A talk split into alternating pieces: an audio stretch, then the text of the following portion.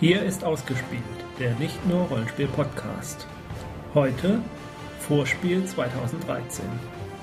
Unsere Auswahl der Neuheiten der internationalen Spieletage in Essen.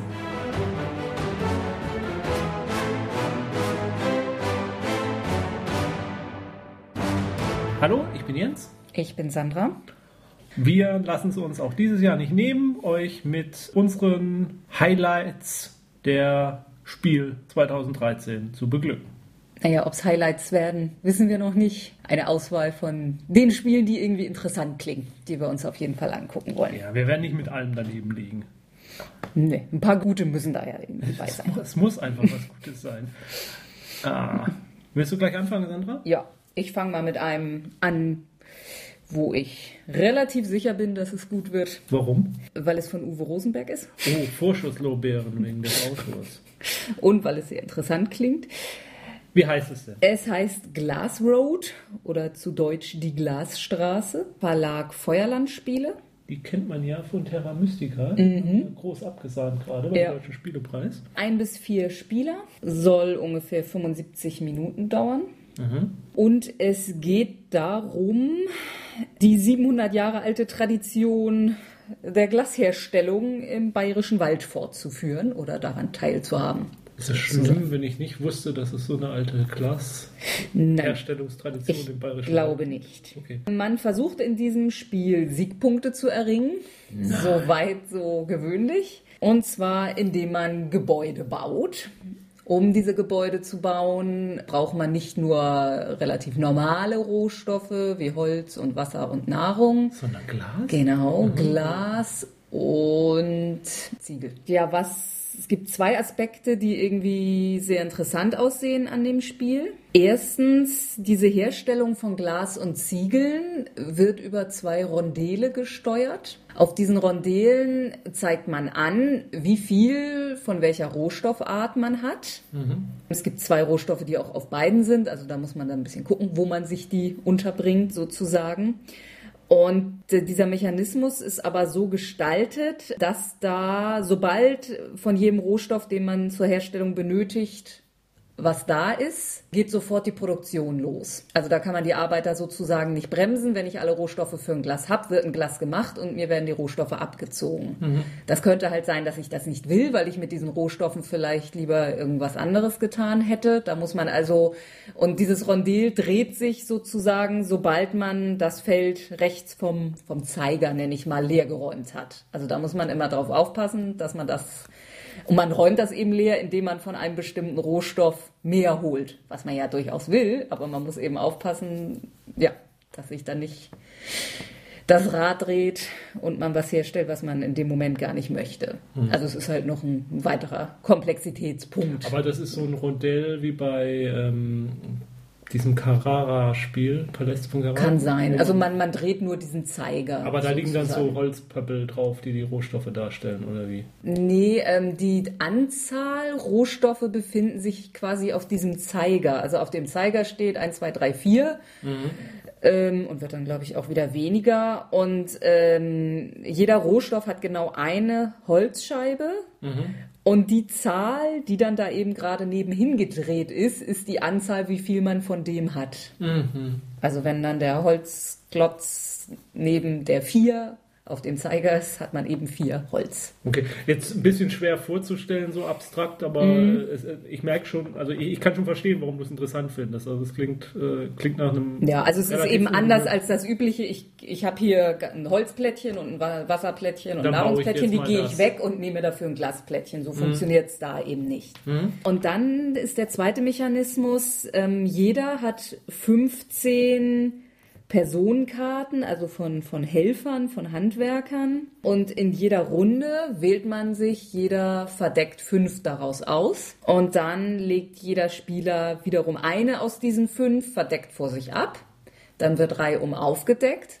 Und in dem Moment, wo einer eine Karte aufdeckt, müssen alle anderen in ihren Handkarten, also diese fünf ausgewählten, wie viele sie auch immer davon jetzt noch auf der Hand haben. Und wenn sie denselben, dieselbe Person oder denselben Handwerker haben, es hieß irgendwie anders, Fachkraft. Ja, genau, Fachkraft.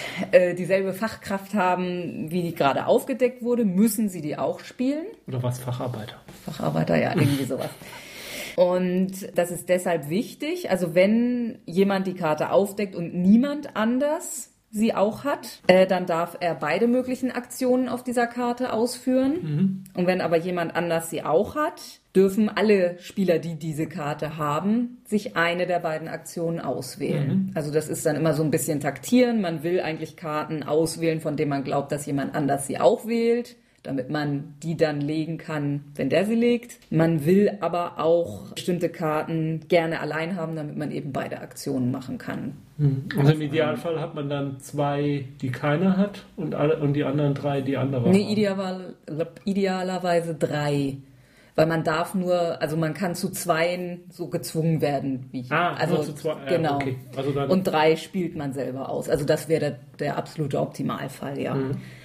Naja, und ansonsten, dann gibt es noch Landschaften, die eine Rolle spielen. Ja, und ja. ansonsten okay. baut man Gebäude und. Ja, klingt, ja. klingt tatsächlich interessant. Mhm. Aber wird natürlich schwierig zu spielen sein. Wahrscheinlich wird der Feuerland Verlag äh, überlagert. Ran ja, also sein. Terra Mystica haben wir ja letztes Jahr auch nicht geschafft.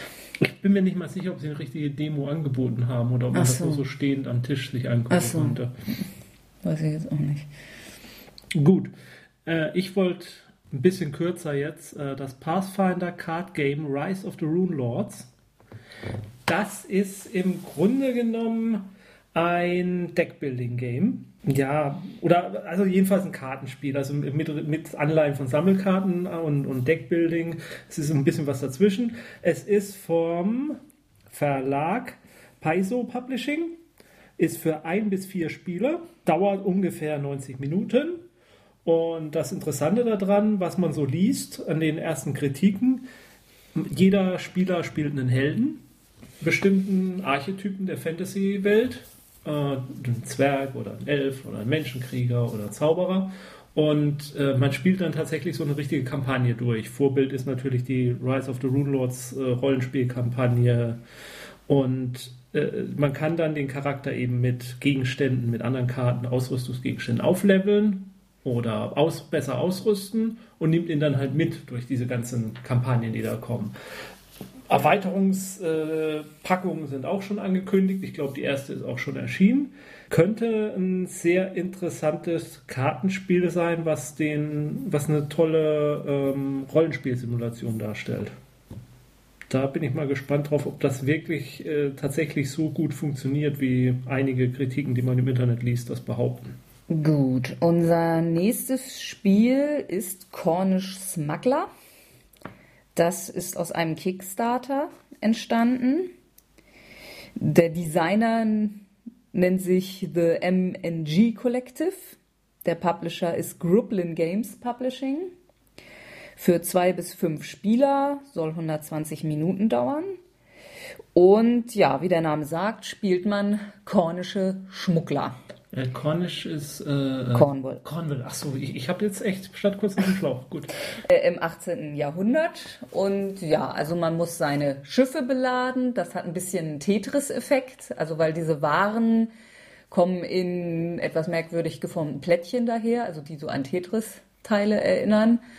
Und der Laderaum eines Schiffes äh, hat sozusagen Felder, wo man nichts unterbringen kann. Und deshalb muss man sie so ein bisschen Tetris-artig da tatsächlich einordnen. Es gilt dann halt optimal zu laden, oder? Ja, also ist einer der Aspekte. Ja, und dann versucht man halt, sich ein Schmugglernetzwerk aufzubauen, den Zöllnern, so den Behörden zu entgehen und Geld und Einfluss zu scheffeln. Mhm. Ja, also da ist vielleicht dieser Tetris-Aspekt am interessantesten.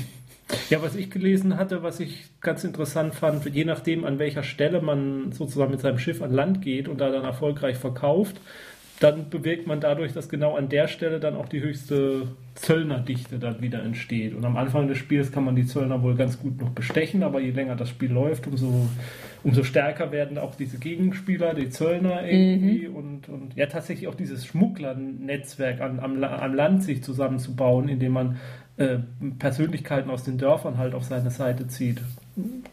Klingt, klingt interessant und könnte ein ganz spaßiges Spiel werden.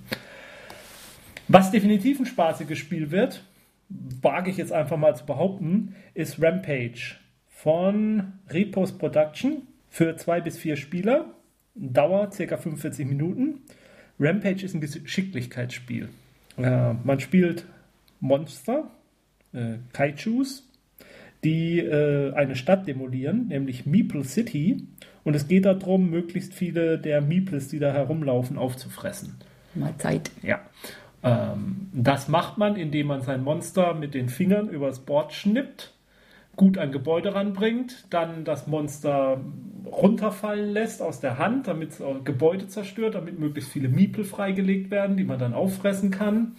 Wenn man denn die äh, Voraussetzungen da erfüllt, man kann äh, äh, Fahrzeuge durch die Gegend schnippen in Häuser hinein, und äh, man hat noch ein paar Spezialfähigkeiten. Ach ja, und was jeder auch machen kann, ist, statt zu schnippen oder zu werfen, kann man auch Gebäude umpusten.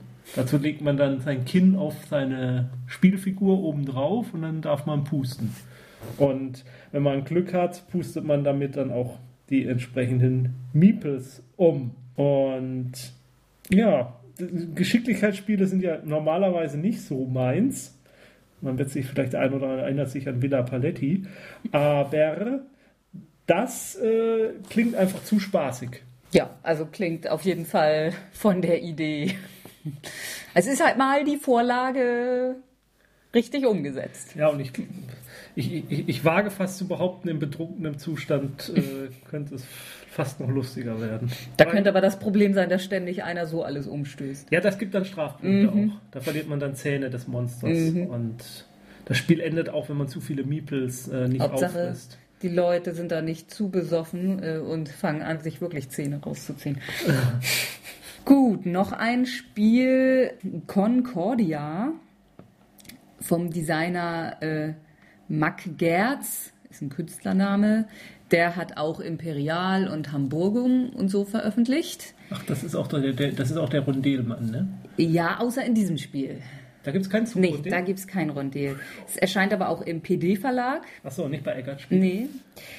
Äh, ist für zwei bis fünf Spieler und soll 100 Minuten dauern. Ja, jeder Spieler spielt eine römische Familie, die versucht, die Weltherrschaft an sich zu reißen oder, naja, halt das römische Imperium auszuweiten und die. Ich will die Julia spielen. Und die mächtigste Familie zu werden. Und äh, ja, man, man versucht, äh, Städte unter seine Kontrolle zu bringen, schiebt ein bisschen Legionäre und Schiffe rum. Nichts verkehrt ja. dran. Nö, und ich glaube, so ein bisschen Deckbuilding-Komponente hat es okay. auch noch drin.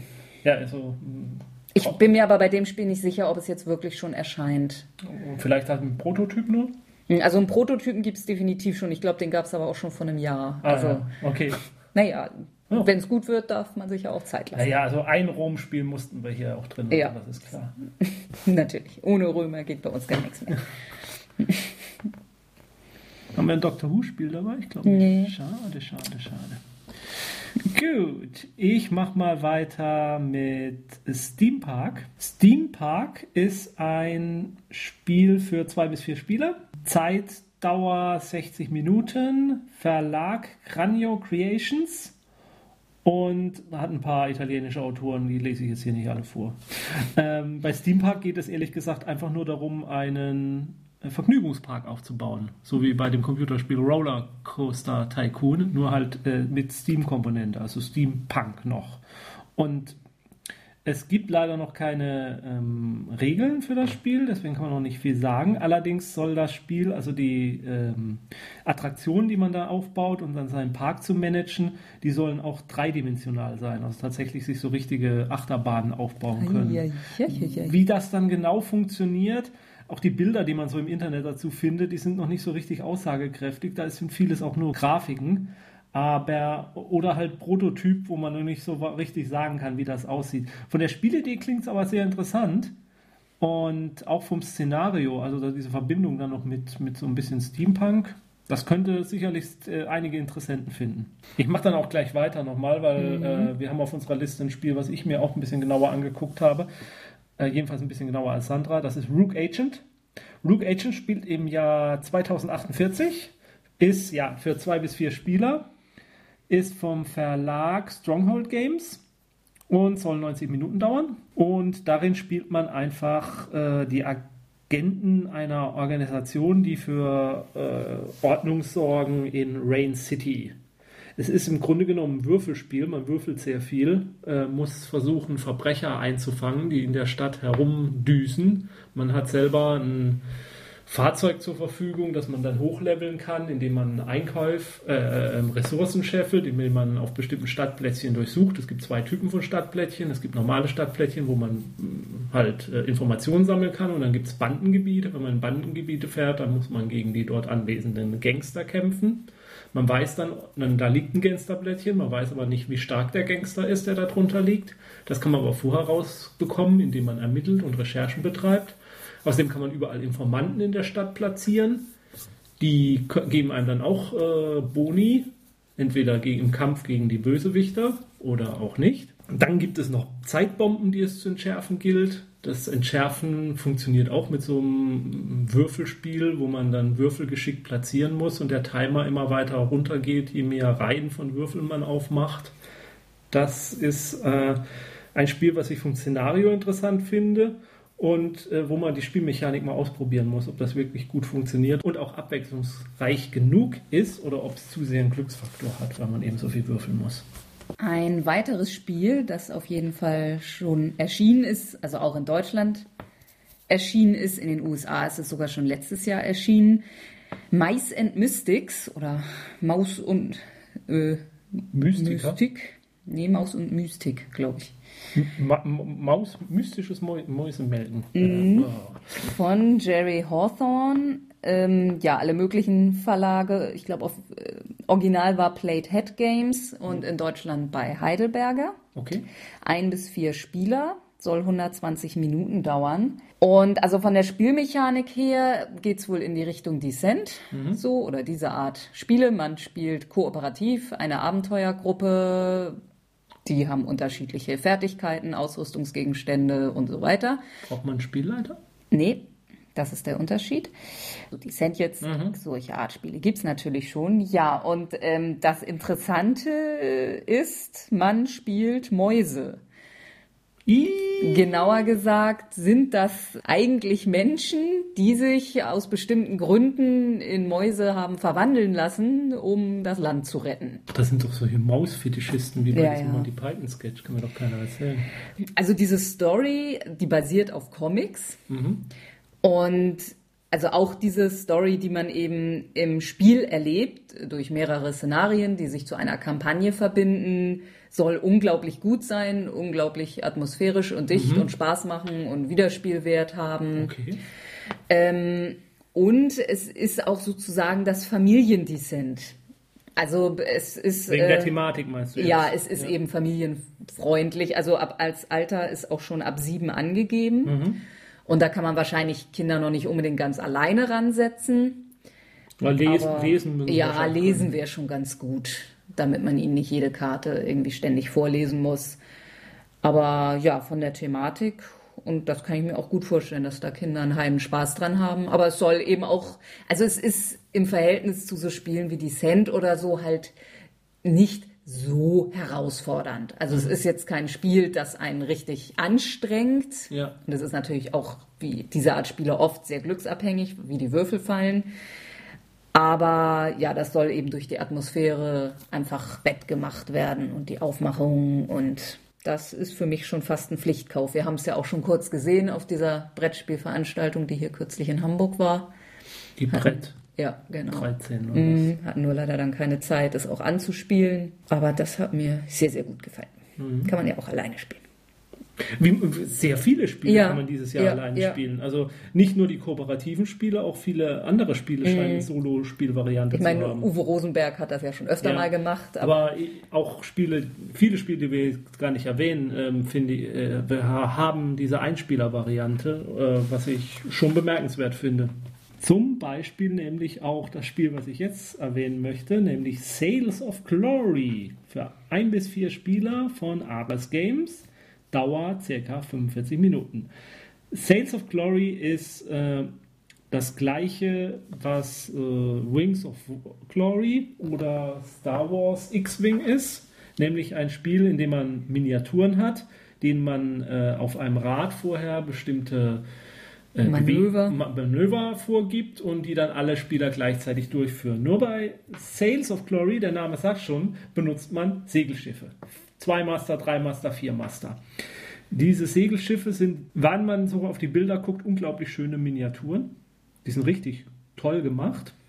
Die ruhen dann auf einer rechteckigen Platte ähm, und an diese Platte legt man dann eben diese Bewegung an, diese Bewegungsmarker, die man dann abfährt mit den Schiffen. Dann wird das wird halt am, an, an den Beginn des Schiffes angelegt und das Schiff wird dann an das Ende dieses Plastikstück, äh, dieses Pappstückes dann wieder, an, äh, wieder neu angelegt. Das einzige Unterschied oder der, gro der große Unterschied zu den anderen Spielen, bei Sales of Glory spielt der Wind auch noch eine Bewandtnis. Da gibt es dann so einen, An einen Anzeiger, der immer anzeigt, in welche Richtung der Wind weht und je nachdem, wie der Wind weht, fallen halt die Manöver unterschiedlich aus. Außerdem, äh, da bin ich mir nicht hundertprozentig sicher, aber ich glaube, man bekommt auch so eine Matte dazu, wo, wo halt Meer aufgezeichnet ist und Landfelder, sodass man um diese Landfelder auch herum manövrieren kann. Ja, und dann fecht man halt Seeschlachten aus. Ich bin mir fast sicher, dass ich vernünftig genug bin, mir das Spiel nicht zu kaufen, weil ein so ein Spiel dieser Art reicht eigentlich fast aus und ist eigentlich zu viel und ich komme ja nicht mal dazu, Star Wars X-Wing genug zu spielen. Also ist noch so ein Spiel, hm, vielleicht Dings, aber es sieht so toll aus, dass, dass ich es mir unbedingt angucken will. Und wer sowas noch nicht hat äh, und ein bisschen Segelschiff-affin ist, also auch, das sollen auch äh, dann Erweiterungen, die in verschiedenen Zeiten spielen. Ich glaube, die erste Version spielt in, in napoleonischen Kriegen, aber das sollen dann auch antike Seeschlachten und alles kommen. Das ist sicherlich eine tolle Sache. Ein weiteres Spiel, Amerigo von Stefan Feld. Du willst jetzt ein Stefan Feld-Spiel erklären. Ja, ich versuch's gar Okay. nicht so ganz richtig. Äh, bei Queen Games äh, für zwei bis vier Spieler, 75 Minuten. Und ja, es ist ein recht typisches Stefan Feld-Spiel, glaube ich. Wir kennen ihn von die Burgen von Burgund. Und ein typisches Spiel für ihn bedeutet, äh, der Spieler hat diverse verschiedene Möglichkeiten, auch um Punkte zu gewinnen oder was seine Strategie angeht. Und das kann man so, glaube ich, recht schwierig erklären. Die, die, die, die Spielmechaniken sind auch immer sehr abstrakt. Ja, Äh, ja. Also, aber Also hier- hier in, geht in es-. Hier immer. geht es darum, einem Herren namens ähm, Amerigo Vespucci, ist vermutlich ein Entdecker, ähm, zu helfen, neues Land in Südamerika zu entdecken, also Inseln um Südamerika. Das heißt, man schippert also mit Schiffen rum und ja, baut Kontore auf Land und breitet sich da aus und kämpft gegen Piraten und sammelt Siegpunkte und Geld und Ja. was man so tut. Ähm, was mir besonders aufgefallen ist, also das habe ich vorher noch nicht gesehen, ich habe aber gelesen, dass es das wohl bei einigen Queen Games Spielen gibt. Die hab, das Spiel hat einen Würfelturm. Also es gibt insgesamt Würfel in sieben verschiedenen Farben. Diese verschiedenfarbigen Würfel stehen für verschiedene Aktionen, die man machen kann. Und es ist so, dass man nach bestimmten Regeln jede Runde Würfel oben in diesen Turm reinwirft. Und dann kommen da irgendwelche Würfel unten wieder raus. Hoffentlich. Die man, ja, irgendwelche kommen, glaube ich, immer raus. Man soll sie auch mit Schwung reinwerfen. Und es, es bleiben eben immer welche stecken. Die kommen dann vielleicht ein, zwei Runden später wieder raus. Also dadurch, ja, weiß man nie, was da unten rauskommt. Und man kann dann eben nur die Aktionen machen in den Farben, in denen da Würfel rausgekommen sind. Okay. Kann man es auch irgendwie so ein bisschen vorplanen, was wohl jetzt als nächstes rauskommen müsste? Ja, also schon, weil man ähm, immer, wenn jemand dran ist, nimmt er eine bestimmte Farbe an Würfeln. Also das, die Reihenfolge ist auch immer festgelegt. Also in einer Runde fängt man immer mit den Würfeln an, die sich die Schiffe bewegen lassen. Also das ist, glaube ich, auch schon von der Reihenfolge her so ein bisschen abgestimmt. Aber naja, sicher ist das nicht. Also es ist schon wahrscheinlich, wenn ich da vier blaue Würfel reinwerfe, dass da irgendwie einer unten raus- rauskommt, glaube ich. Aber sicher sein kann man eben nie. Ich glaube, es gab mal so ein, oder es gibt immer noch so ein Spiel Wallenstein. Da, ja, da ich- gibt es auch so ein Ja, Würfelturm. ich glaube, das hatte ich gelesen als Beispielspiel. Ja. ja Beispielspiel. Ja, eins von vielen Stefan Feld-Spielen, was dies auf der Messe, ja, nicht unbedingt Neuerscheinungen, aber relativ neu auch zur Messe erscheinen. Da hat man ja immer mal die Chance, ähm, wenn man Stefan Feld-Spiele mag, nicht jeder mag sie, aber wenn man sie mag, dann macht man damit sicherlich nichts verkehrt. So, ganz kurz erwähnt, weil ich es schon mal in unserer regulären Episode erwähnt habe, das Spiel ist Study in Emerald von Martin Wallace für zwei bis fünf Spieler, circa 90 Minuten und ist auch äh, aus einem Kickstarter hervorgegangen. Und äh, A Study in Emerald ist ein Brettspiel zu einer Story von Neil Gaiman. In dieser Story taucht auf Sherlock Holmes und der Mythos von H.P. Lovecraft. Also dieses Spiel hat so viel gute Sachen, also den Autoren und den Autoren der Geschichte und den doppelten Inhalt der Geschichte. Also das Spiel ist eigentlich schon sowas von gekauft. Mhm. Also es hat, eine, hat natürlich auch wieder eine Deckbuilding-Komponente und es geht eben darum, und es geht darum, entweder gegen die großen Alten zu kämpfen oder ihre Herrschaft herbeizuführen, je nachdem, auf wessen Seite man steht. Mhm ja, sein der Spiel, das einfach sein muss. Ja. Aber wenn wir schon bei Martin Wallace sind, dann möchte ich auch noch das sein zweites Brettspiel erwähnen, was in seiner Terry Pratchett Trilogie erscheint. Letztes Jahr ja das äh, Scheibenweltspiel. Ähm, ja, einfach Scheibenwelt an Morpok. Dieses Jahr dann Witches. Witches ist der Titel, wenn ich es richtig in Erinnerung habe. Und das ist auch ein Spiel, was schon ab einem Spieler möglich sein wird. Oh, da werden wir auch mal, wenn man sicherlich, wenn man schon bei dem Stand von Tree Frog Games, wo ja auch äh, A Study of Emerald, das hatte ich vergessen erwähnt, äh, erscheint, wenn man da schon sitzt, dann kann man das auch gleich noch mitspielen. Wo ich glaube, die hatten meistens Tische mit festgelegten Spielen. Aber kriegt man schon irgendwie hin. Also Terry Pratchett und Neil Gaiman beim gleichen Stand, äh, da, da, da, muss man einfach ja, hingehen. Ja, ja. Wenn die beiden jetzt noch da wären. Ja. Terry, die Tochter von Terry Pratchett war mal auf mhm. dem Spiel. Das okay. ist auch schon einige Zeit her. Zwei, drei, vier Jahre ist das, glaube ich, schon her. Mhm. Gut. Willst du noch eins mal?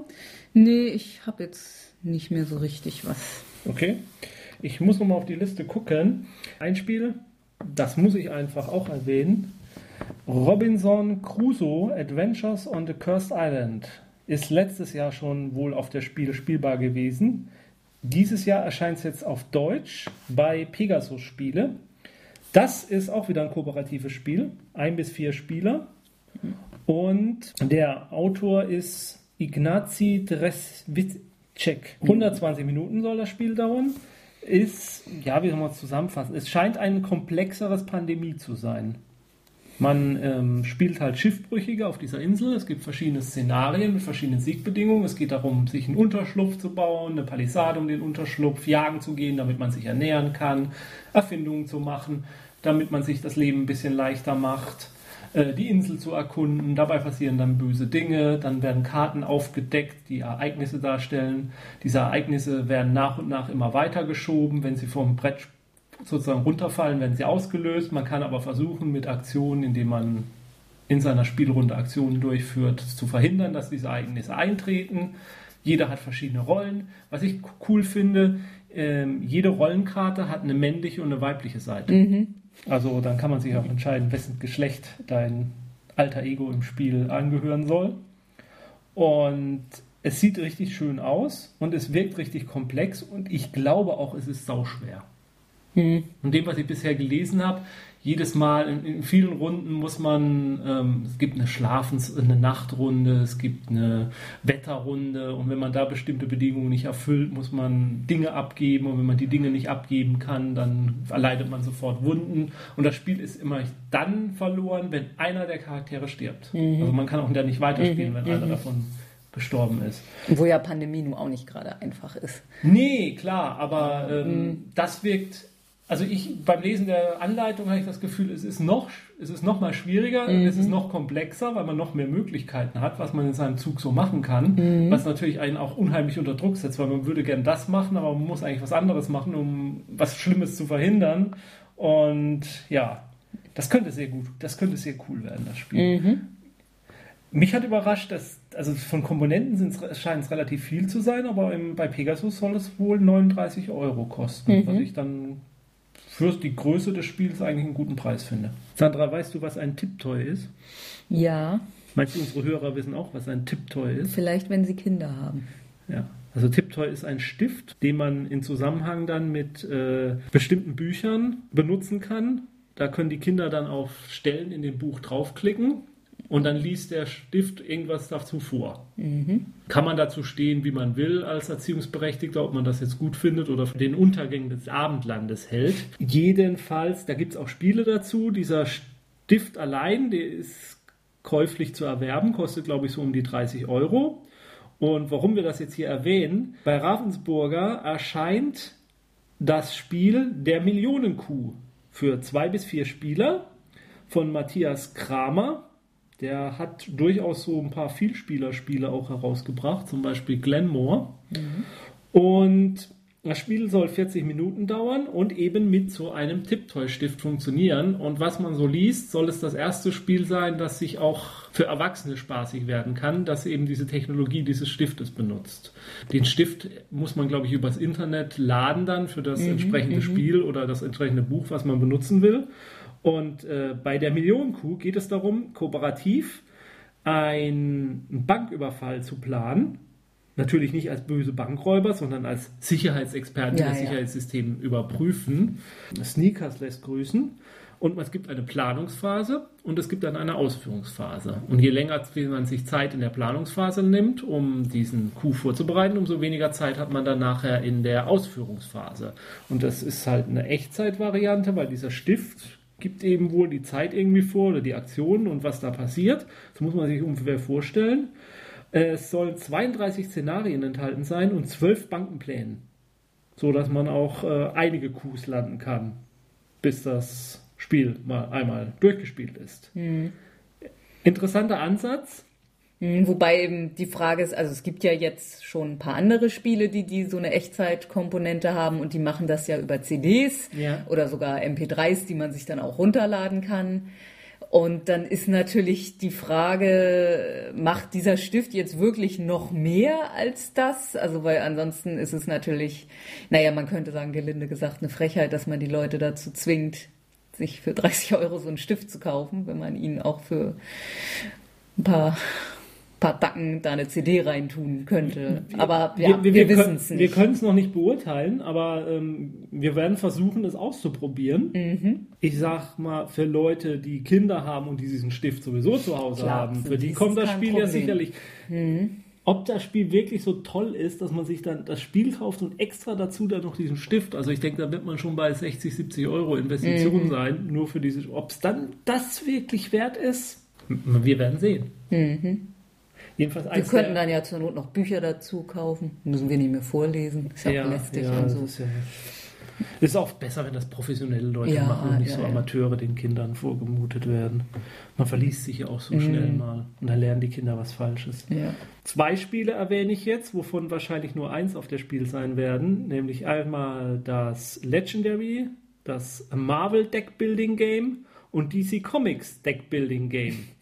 Haben die sich abgesprochen? Ja, also die beiden Superhelden-Universen treffen also auf dem Deckbuilding-Markt zusammen. Kann man damit dann auch gegeneinander antreten? Ja, also eine Amalgam-Version gibt es leider, glaube ich, noch nicht. Äh, Legendary kommt von Upper Deck Games und oder Upper Deck, ich glaube ohne Games. Das wird wohl nicht auf der Spiel zu finden sein. Jedenfalls habe ich noch nirgendwo gelesen, dass Upper Deck einen Stand haben wird. Leider, denn es soll wohl, ja, ich weiß, ich bin Marvel, also meine Aussage ist hier etwas mit Zweifel zu genießen, weil ich bin ja ein Marvel-Fanboy. Was man aber so liest, soll das Marvel Deckbuilding Game zacken besser sein als das DC Comic Deckbuilding Game.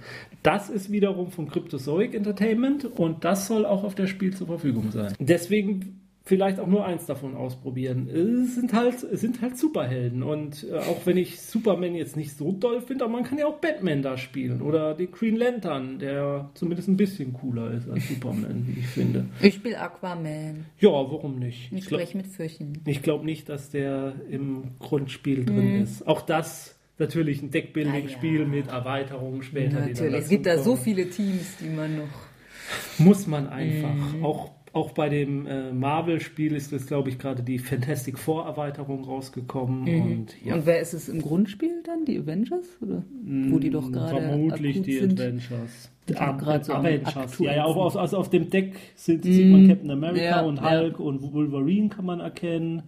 Ja, Wolverine. Wolverine ist im Comic-Universum auch ein Avenger. Ja, stimmt. So. Ich glaube, dann haben wir es schon fast.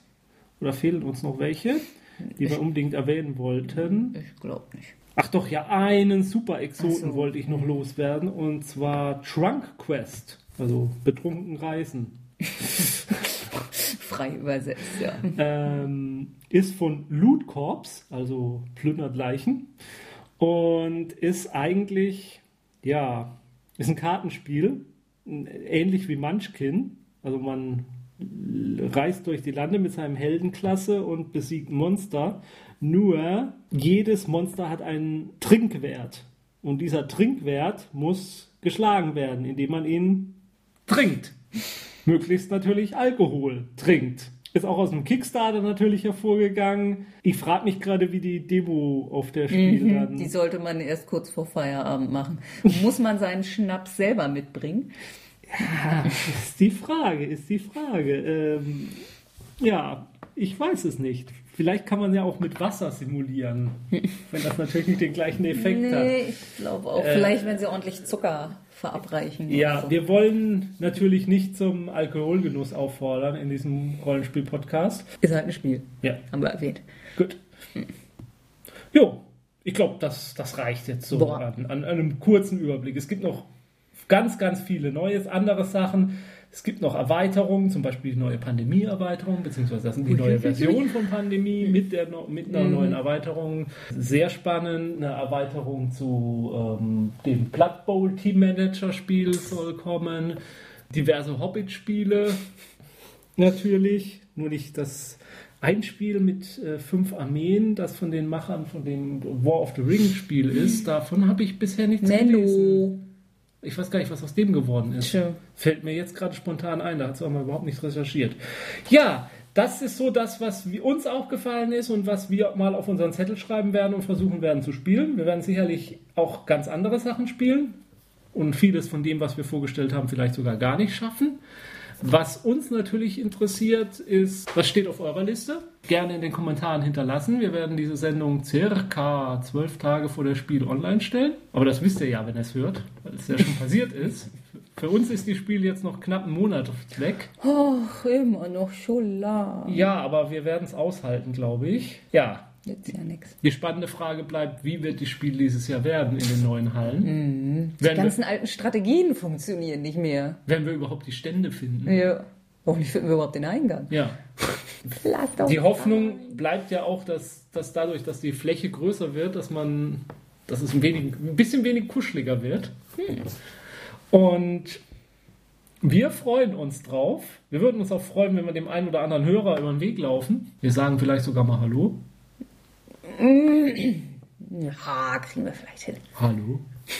So, hast du noch was zum Mitgeben? Ja, irgendwelche Tipp, Überlebenstipps für das Spiel? Naja, wie gesagt, also die ganzen alten Regeln gelten ja nie mehr. Ja, in Regeln geht.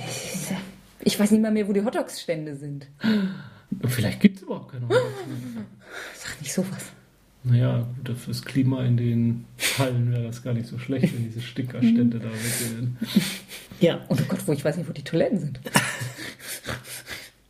Äh, Es werden ja vorher noch Hallenpläne rauskommen. Da, die kannst du Kann ich nur auswendig lernen. Ja, die ganzen Ja, ja. Toiletten. Bis zum nächsten Mal. Spielt schön weiter. Vielleicht ja auf den internationalen Spieletagen in Essen. Jetzt haben wir irgendwie schon unser ganzes Pulver Für das für den Aus Ausklang verschossen. Nee, noch ganz viele Sachen. Ähm, zum Beispiel, was was bei was Fantasy Flight Games so noch alles kommen soll. Ich habe gar nicht auf die Liste richtig draufgelegt.